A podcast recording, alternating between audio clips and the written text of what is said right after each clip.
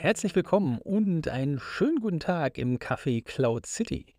Diesmal mit einem zukunftsträchtigen Thema, auch einem aktuellen Thema, was jetzt gerade wieder in den Medien ist, Thema KI generell, aber vor allen Dingen Microsoft Copilot. Das Thema Microsoft Copilot beschäftigt uns jetzt bei der Frank Miller GmbH auch schon seit mindestens einem Jahr. Microsoft ist in, in, in das Unternehmen Chat, äh, von ChatGPT, was OpenAI heißt, ja im Jahr 2022 mit 10 Milliarden waren es, glaube ich, 10 Milliarden äh, Dollar eingestiegen. Und da konnte man schon sehen, die haben was vor. Und was sie genau vorhaben, haben sie im letzten Jahr schon angekündigt. Jetzt wird es aber doch sehr konkret. Und zwar hat Microsoft mittlerweile einen eigenen ja, Chatbot veröffentlicht namens Copilot.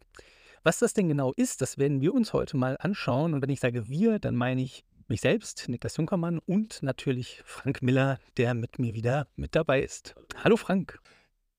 Hallo, grüß euch. Ähm, ja, auch meine Wenigkeit hat sich natürlich mit dem Co-Piloten schon beschäftigt. Ähm, gibt ja dann tatsächlich noch mehr Schnittstellen, wie wir gedacht haben.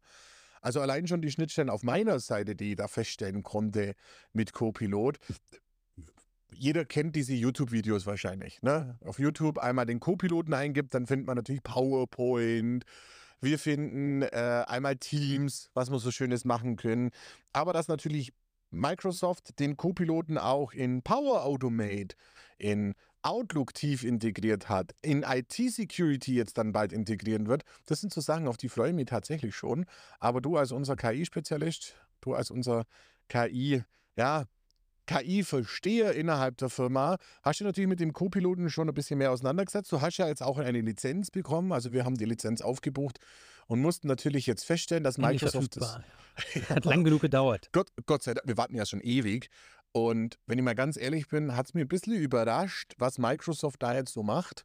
Weil wir wollten natürlich, so wie wahrscheinlich jetzt dann alle unsere Kunden, einen Monat oder zwei oder drei das Ding ausprobieren und mussten jetzt feststellen, wir haben auch heute Nachmittag gesucht, dass man es nur im Jahresabonnement momentan abonnieren kann.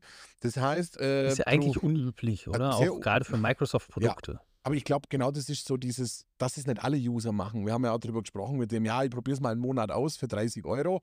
Ähm, die Kosten pro Benutzer belaufen sich jetzt auf netto 337,20 Euro, derzeitiger Stand.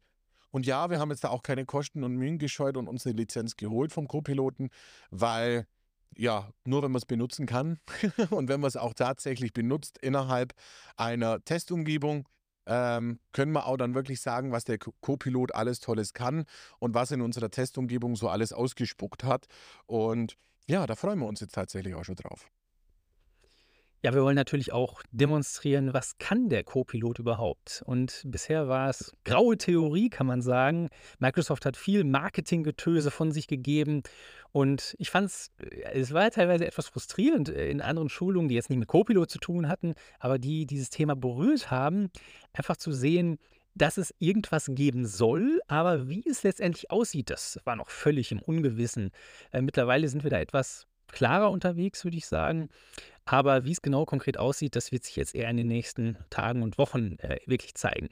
Ich möchte vorher, bevor wir uns die ganz konkreten Anwendungsfälle mal anschauen, und da hast du ja schon einige aufgezeigt, möchte ich mir einfach mal äh, ja, die Historie nochmal kurz anschauen, damit ihr auch einordnen könnt, woher kommt das jetzt überhaupt? Was ist überhaupt passiert in den letzten Monaten? Und da habe ich mal einfach gedacht, so, ähm, vielleicht weiß der Co-Pilot selbst am besten, was er überhaupt ist und woher er kommt. Und äh, ja, gut, KI ist nicht unfehlbar. Äh, am wenigsten natürlich auch ChatGPT beziehungsweise eben der Microsoft Co-Pilot.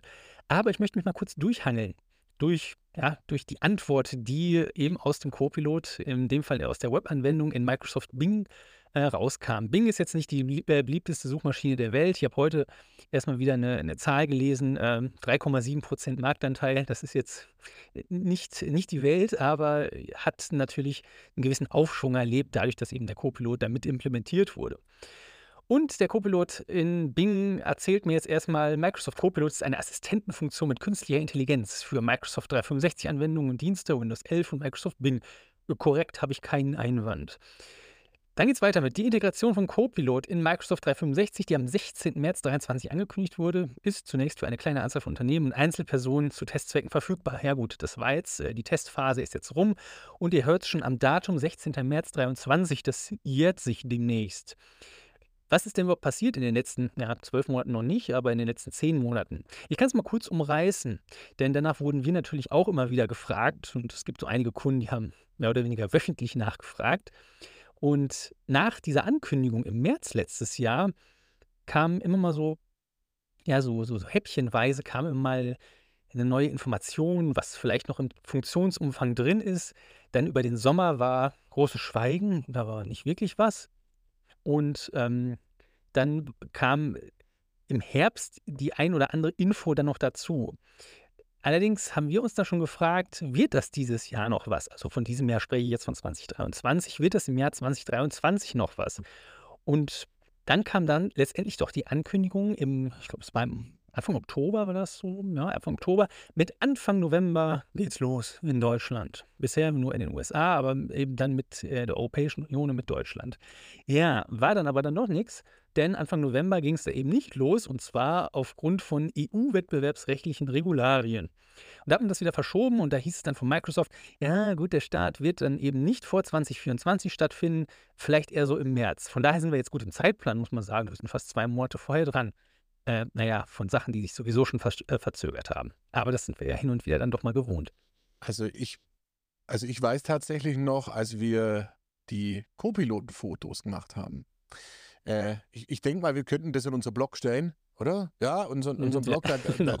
wo es angekündigt wurde, habe ich mir sofort gedacht, das Ding hypt bestimmt. Das war letztes Jahr tatsächlich so im März, April, wo wir die Fotos gemacht haben, kann mich noch erinnern, da hatten wir den Wasserschaden.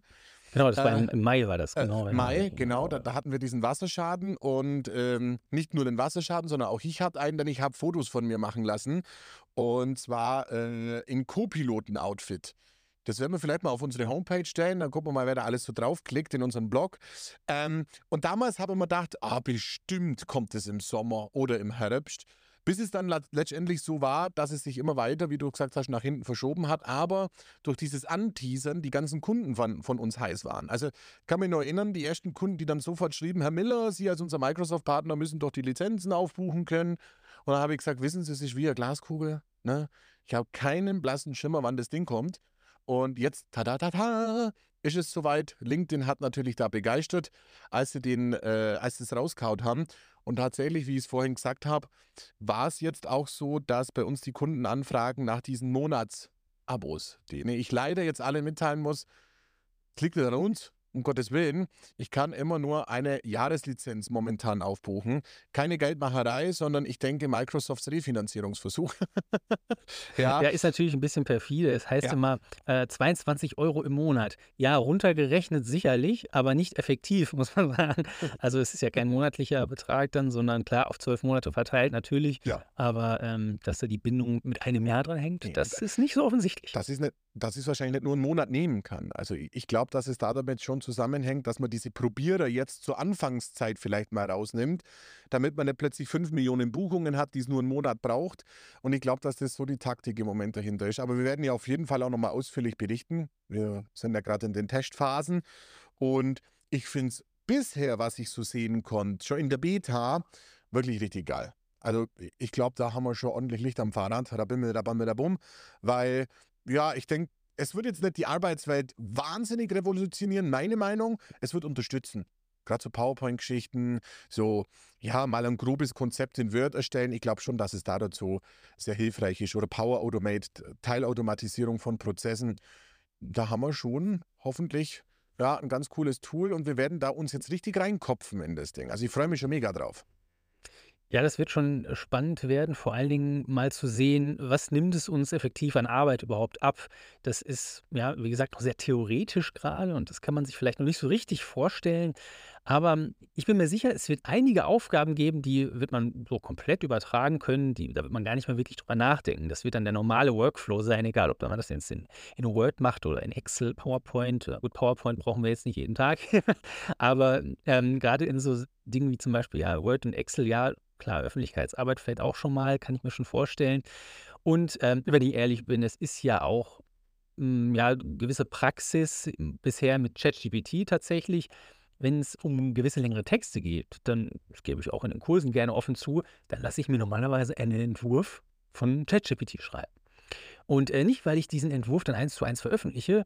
Äh, in der Regel ist es eher so, dass ich sage, naja, dieser Entwurf kann komplette Grütze sein. Ich kann ihn von vorne bis hinten überarbeiten, aber ich finde das immer noch besser, als wenn ich bei Null starte. Und das ist so ein Spruch, den sage ich in den KI-Schulen auch gerne. Was ist der Vorteil von KI, wenn man es mal runterbricht? Es erspart mir das leere Blatt. Es erspart mir einfach den Zustand, dass ich vom leeren Blatt sitze und sage, okay, und was jetzt? Ich habe zumindest schon mal etwas. Das kann ich meinetwegen von oben bis unten, von vorne bis hinten umkrempeln und komplett umschreiben. Egal, finde ich immer noch besser. Und ich glaube, ich bin da nicht der Einzige, der so denkt, als wenn man ja mit nichts anfängt. Gut, man muss natürlich äh, ja, weiterhin selbst denken, das wird einem nicht abgenommen. Und das ist tatsächlich was, ähm, da ist es egal, ob es um, äh, nur um Word geht oder auch um, um Excel. Oder auch ein Power BI, das habe ich in den Power BI-Kursen auch gerne. Da habe ich die Funktionalitäten, die Microsoft zumindest mal angeteasert hat, auch immer gerne gezeigt. Wie sieht der Copilot im Power BI zur Datenvisualisierung, zur Datenanalyse eigentlich aus? Und das äh, sorgt immer für viel, ja, für O und A und für beeindrucktes ähm, ja, Zuhören und äh, Applaudieren am Ende. Naja, das meistens nicht, aber auf jeden Fall sorgt es für äh, eine Menge Aufsehen. Und ich äh, stelle am Ende immer die etwas ketzerische Frage, äh, warum haben wir jetzt alle Power BI gelernt? Das brauchen wir ja gar nicht mehr. Äh, doch, natürlich brauchen wir das schon, äh, genau wie in Excel, denn wir müssen das ja weiterhin verstehen, was wir da machen. Das, da bringt es mir nämlich nichts, wenn ich irgendeinen Output bekomme von irgendeiner KI und die KI erklärt mir dann die Welt und ich kann überhaupt nicht beurteilen, ob das gut ist. Das ist ja äh, wie mit ganz banalen Texten eigentlich auch. Natürlich kann ich mir einen Text ausspucken lassen und sagen, okay, passt hier, veröffentliche ich. Wenn ich aber nicht überprüfe, ob der eigentlich gut ist, dann will es im Zweifel jemand anderes tun. Und dann stehe ich unter Umständen ganz schön blöd da. Ja, also das ist ja genauso, wie wenn ich sagen würde, äh, ich bin gelernter Schreinereimeister, ne? aber das Einzige, was ich den ganzen Tag tue, ich habe noch nie Holz in der Hand gehabt, aber alles, was ich den ganzen Tag tue, ist auf den Knopf zu drücken und hinten fällt ein Stuhl raus. Hat nichts mit dem Handwerk an sich zu tun, wäre tatsächlich, wir sagen so, so ein bisschen so Automatisierung. Ja? Und wie du aussagst, so verwende ich ja tatsächlich jetzt auch in der IT. Nennen wir mal an PowerShell. Man braucht ein PowerShell-Skript. Ich brauche vielleicht ein HTML oder CSS-Grundgerüst, weil ich mal irgendwo was zusammenbasteln möchte. Und nehmen wir mal das Beispiel PowerShell. Früher war es doch, und alle Admins, die da draußen sitzen, die jetzt nicht nicken, geben es einfach nur nicht zu. Man hat sich PowerShell-Befehle zusammengegoogelt, hat sie prüft, hat eine Schleife dazu geschrieben, aber man hat sich immer schon an Bibliotheken bedient. Und wenn ich jetzt in PowerShell einfach sage, schreibe mir ein Skript, was alle User aus Microsoft 365 ausliest und in einer Excel-Tabelle speichert, ich muss ja keine Credentials eingeben, also angeben der KI, dann schreibt ihr mir ein Grundgerüst, ich muss es nur noch anpassen und schon habe ich innerhalb von zwei Minuten ein PowerShell-Skript. Und wenn sie das jetzt noch, das finde ich geil. Darf man gerade überhaupt sagen? Ja, ich habe heute keinen Kaffee mit in meinem Kaffee schon, Also ich werde es nicht als, als, explizit kennzeichnen. Nein. Ich glaube, das ist noch im Rahmen der Policy. Macht das Piep? Macht das Piep? Nee, macht keinen Piep bei uns. Ja, ich glaube, die, die Folge wird dann nur für ähm, über 18-Jährige angezeigt oder so. Muss mal gucken, ob er ich glaub, wenn der, die Gefahr das ist gekommen, nur weil ich geil gesagt habe. Erkennt es dir heute? Vielleicht hat ja Spotify und, und Apple und Co. auch so eine Heuristik drin, die erkennt, ob man geil sagt oder so. Mal gucken, ob ich mit einem Rapper... das ist noch eins der harmloseren Wörter. wahrscheinlich werde ich jetzt mit, äh, keine Ahnung, so einem Rapper gleichgesetzt. Ne? Wir wären wahrscheinlich der erste IT-Podcast, der dann als explizit gekennzeichnet wird. Wäre auch was. Könnte man auch äh, Alleinstellungsmerkmal. Aber nee, Spaß beiseite mit äh, mit PowerShell, wenn sie das jetzt tatsächlich in die Entwicklungsumgebung, in die ISE von PowerShell integrieren würden, das fände ich piep, mega. das könnte man tatsächlich richtig, da würde ich, das würde ich jetzt mal so als Mehrwert für unsere PowerSheller sehen. Da müsst ihr nicht mehr den Medienbruch über Internet und Co. gehen, sondern hätte in der Entwicklungsumgebung von PowerShell gleich den Co-Piloten. Also gleich mal Entwicklungsanregung. Letztendlich ist es ja auch ähm, ja, das, was man aus ChatGPT schon teilweise kennt und das ist mal fürchterlich beeindruckend. Und ich habe selbst ja, gewisse Programmierungskenntnisse, klar, aber ich bin, äh, ich bin jetzt nicht als, als Programmierer angestellt, äh, sozusagen. Mhm. Von daher ist es natürlich nur im gewissen begrenzten Umfang. Ich verstehe grundsätzlich, was da passiert, aber ich kann mir vorstellen, dass gerade die ja, die Programmiererwelt doch deutlich durcheinandergewirbelt wurde, nachdem ChatGPT auf den Markt gekommen ist. Einfach weil man da gewisse Dinge mit anstellen kann, die es vorher so nicht gab. Denn, äh, Frank, du hast gerade gesagt, man kann gewisse Sachen zusammen googeln. Ja, natürlich, ja. irgendwer hat ja. schon mal irgendwo irgendwas gemacht, was man gerade so braucht. Man muss es vielleicht ein bisschen anpassen. Aber dass man praktisch maßgeschneidert einen Block Code bekommt, den man dann ja vielleicht nur anpassen muss, aber der an sich schon so stimmig ist, normalerweise, man kann ihn ja testen. Das ist natürlich neu. Und neu ist natürlich auch, dass man jetzt mittlerweile mit dem Microsoft Copilot diese KI direkt in einer anderen Software implementiert hat. Also, dass ich ein Word-Dokument offen habe und rechts daneben ist mein Chat oder dass ich mein, meine Excel-Tabellen offen habe und rechts daneben ist dann dieser Chat, wo ich dann nicht nur Sachen ja, fragen kann, irgendwie, wie sind denn die Auswertungen zu XY, sondern ich kann ja andersrum auch Befehle erteilen. Ich kann sagen, erstelle mir jetzt eine Auswertung mit irgendwelchen Diagrammen zu irgendeiner anderen Datei die vielleicht gar nicht in der Excel-Datei äh, oder Daten, die nicht in der Excel-Datei drin liegen, sondern die nur irgendwo auf meinem Laufwerk irgendwo liegen. Denn das ist natürlich auch das Krasse, und ja, ähm, das will ich schon so ausdrücken, dass eben der Copilot auch in Windows selbst drin sitzt. Dass ich praktisch mein ganzes System damit durchsuchen kann und sagen kann, benutze hier die, diese und jene Word-Datei und das Foto und mache daraus irgendwie eine PowerPoint-Präsentation und mache danach eine Auswertung in Excel und zack, äh, Abracadabra auf den Knopf gedrückt und dann bekommt man das. Gab es vorher so nicht. Ich bin wirklich gespannt, wie das letztendlich aussieht. Naja, letztendlich ist es aber dann auch so, dass natürlich die Angst bei den Unternehmen jetzt wächst um die Daten, weil die KI lernt ja auch dazu, lernt die jetzt von meinen Unternehmensdaten und wenn wir das jetzt journalistisch betrachten würden, müssten wir jetzt Vor- und Nachteile beleuchten. Und da möchte ich bloß ein bisschen so auch in den Raum meinerseits streuen. Ähm, es ist natürlich nicht alles supi-pupi. Ne? Huh, ich möchte mal kurz die, die Markus-Lanz-Frage stellen. Ich lehne mich jetzt mal so vor und lege mit den Fingern so hoch vor den Mund. Oh ja. Frank, mhm. ist es dann ja. so, wenn ich das in den Copilot rein, rein, rein, rein hacke, hat dann Microsoft meine ganzen Unternehmensdaten? Ist das so? Ja, das wäre jetzt genau die Frage, die er so stellen wird. Ganz genau diese Frage wird kommen, weil die auch schon so in diese Richtung natürlich auch gestellt ist. Also, A, erstmal alles, was ich natürlich auf SharePoint-Basis und Co. speichere, ist ja sowieso verschlüsselt äh, in meine Microsoft äh, 365 Tenants, so wie man das so schön sagt. Und Microsoft hat äh, in einem Microsoft Docs schon gesagt, dass die Daten, die aus dem Unternehmen zu Learning-Zwecken hergenommen wird, also jetzt ohne rechtsverbindlich zu sein, also meinerseits rechtsverbindlich, steht in den Microsoft Docs drin, dass die Daten, die aus einem Unternehmen extrahiert oder gelernt werden, nicht für die Allgemeinheit herangezogen werden. Also Daten, die die KI scheinbar heranzieht, verbleiben im Unternehmen. Das ist natürlich jetzt so eine neue Software. Viele Unternehmen warten jetzt erstmal ab. Aber ich kann mir jetzt nicht vorstellen, dass Microsoft bei seiner Entwicklung gesagt hat, ach ja, wissen Sie, wenn der jetzt da vom öffentlichen Dienst mal lernen sollte äh, oder hier von der Anwaltskanzlei, dann geht man das von der Allgemeinheit. Also ich glaube auch, Microsoft, die sind ja nicht dumm. Gottes Willen. Die wissen auch, dass wenn ich Erkenntnisse aus Daten intern habe, die natürlich auch in der, in der KI-Datenbank des Kunden verbleiben sollen. Und so wie das Doc aussieht, ist es auch von Microsoft so angedacht. Also wir sollten jetzt nicht meinen, dass Microsoft dämlich ist und plötzlich da äh, äh, Kundendaten nach extern gibt. Sie haben mit dem Geld, was, was da fließt, natürlich auch ein Interesse, die Daten des Kunden zu schützen. Selbstverständlich, ganz klar. Ja, das ist ganz interessant. Das, ähm, ich hatte vor äh, im letzten Jahr, da war ich bei, bei einem Kunden zum, zu einer Power BI-Schulung und da hatten wir auch das Thema Copilot, einfach weil es immer so angeteasert wurde. Und hat dann einer gemeint, ah, das wäre doch eigentlich, aber eigentlich müsste es da doch so sein, dass das ein an sich abgeschottetes System ist. Äh, ja, hat er völlig recht mit. Äh, Glückwunsch, du hast den Copilot erfunden. Ja, natürlich, Microsoft, äh, hast du es gerade ausgedrückt, ja, die sind ja nicht dumm, natürlich. Äh, allein schon äh, aufgrund des Vertrauens der Kunden logischerweise. Aber ich bin mir sicher, dass äh, die EU da wettbewerbsrechtlich oder auch äh, ja, datenschutzrechtlich da auch was dagegen hätte, wenn man das äh, in irgendeiner Form nach außen dringen lassen würde. Und das geht natürlich so nicht.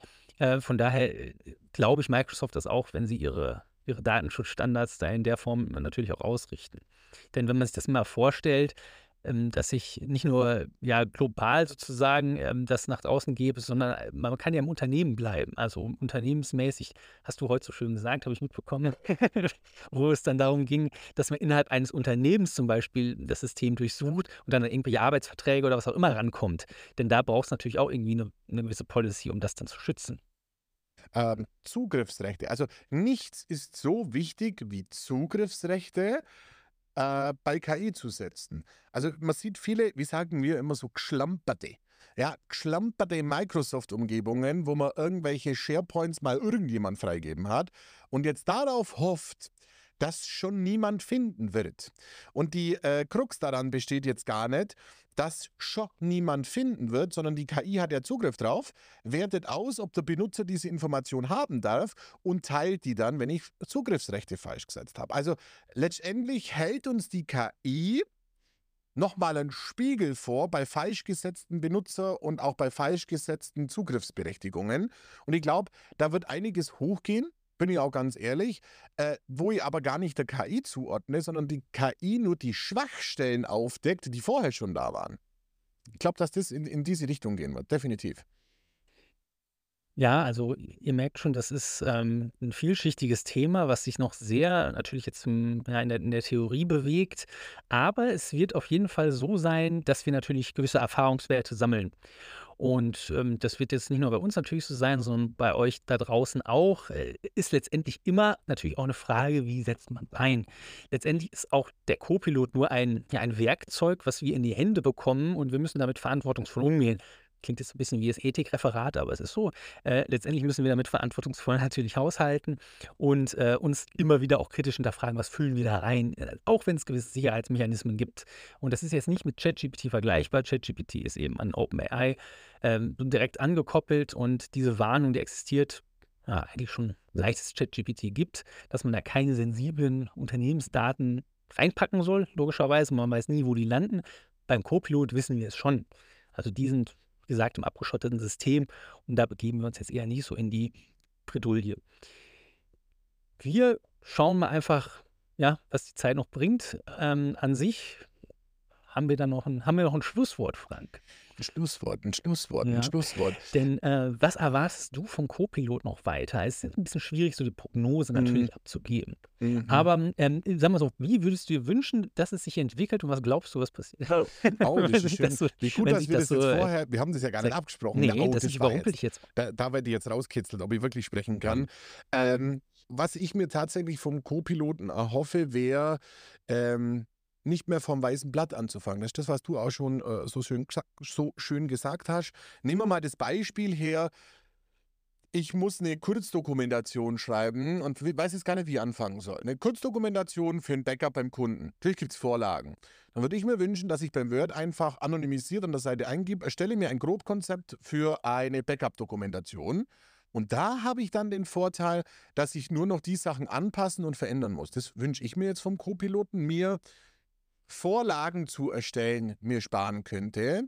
Und in der technischen Ebene würde ich mir hoffen, zum Beispiel Logfile Analytics in Zukunft, dass ich zum Beispiel sehr schnell auswerten kann, hatten wir einen Sicherheitsvorfall anhand von zwei Gigabyte an Daten. Ähm, dass es auch in die Richtung geht, äh, Automatismen und Zusammenfassung von Teil-E-Mail, also wenn ich eine E-Mail bekomme, einen langeren E-Mail-Verlauf habe, dass ich mir in Outlook zum Beispiel die Dinge einfach zusammenfassen lassen kann, würde ich jetzt in produktiven Umgebungen noch nicht machen.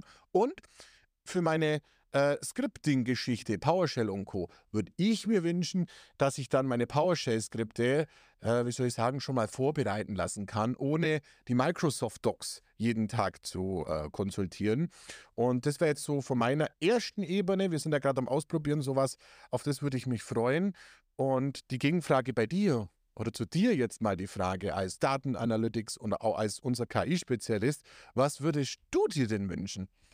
Also ich bin ganz ehrlich, ich erwarte da auch nicht die, die Revolution. Und mhm. ich denke, es wird äh, ja eine kritische Frage sein, wie das Ganze qualitativ zu bewerten ist. Also wir gehen jetzt mal davon aus, es funktioniert technisch so, es macht auch das, was gefragt ist, aber die qualitative Tiefe sozusagen, die ist noch sehr offen. Ähm, ich will, ja, schwarzseherisch finde ich es jetzt nicht, aber ich bin da jetzt nicht überbordend optimistisch, dass es uns so unglaublich viel Detailtiefe liefert. Sagen wir mal so. Ähm, denn man sieht es bei vielen Aufgaben, die, jetzt komme ich wieder auf ChatGPT zurück, aber die man da zum Beispiel auch meinetwegen mit GPT-4, also mit der neuesten Version angeht, es gibt äh, gute Dinge, was so einen Leitfaden angeht, Orientierung, einen gewissen Rahmen, aber es, es hat nicht viel Tiefe und es hat nicht viel Detailausarbeitung. Man kann natürlich nochmal in die Tiefe weitergehen, aber das bleibt häufig etwas im Ungefähren. Ja, natürlich, klar, es hat halt keinen direkten Zugang zu unserem Gehirn, äh, sondern das äh, kann auch nur damit arbeiten, was wir reinfüllen. Und ganz, was ganz Ähnliches, wenn ich das jetzt auf Power BI oder auf Excel zum Beispiel beziehe, denke ich da auch. Ähm, ich würde da gar nicht so anders ansetzen als bisher mit dem, was es schon gibt.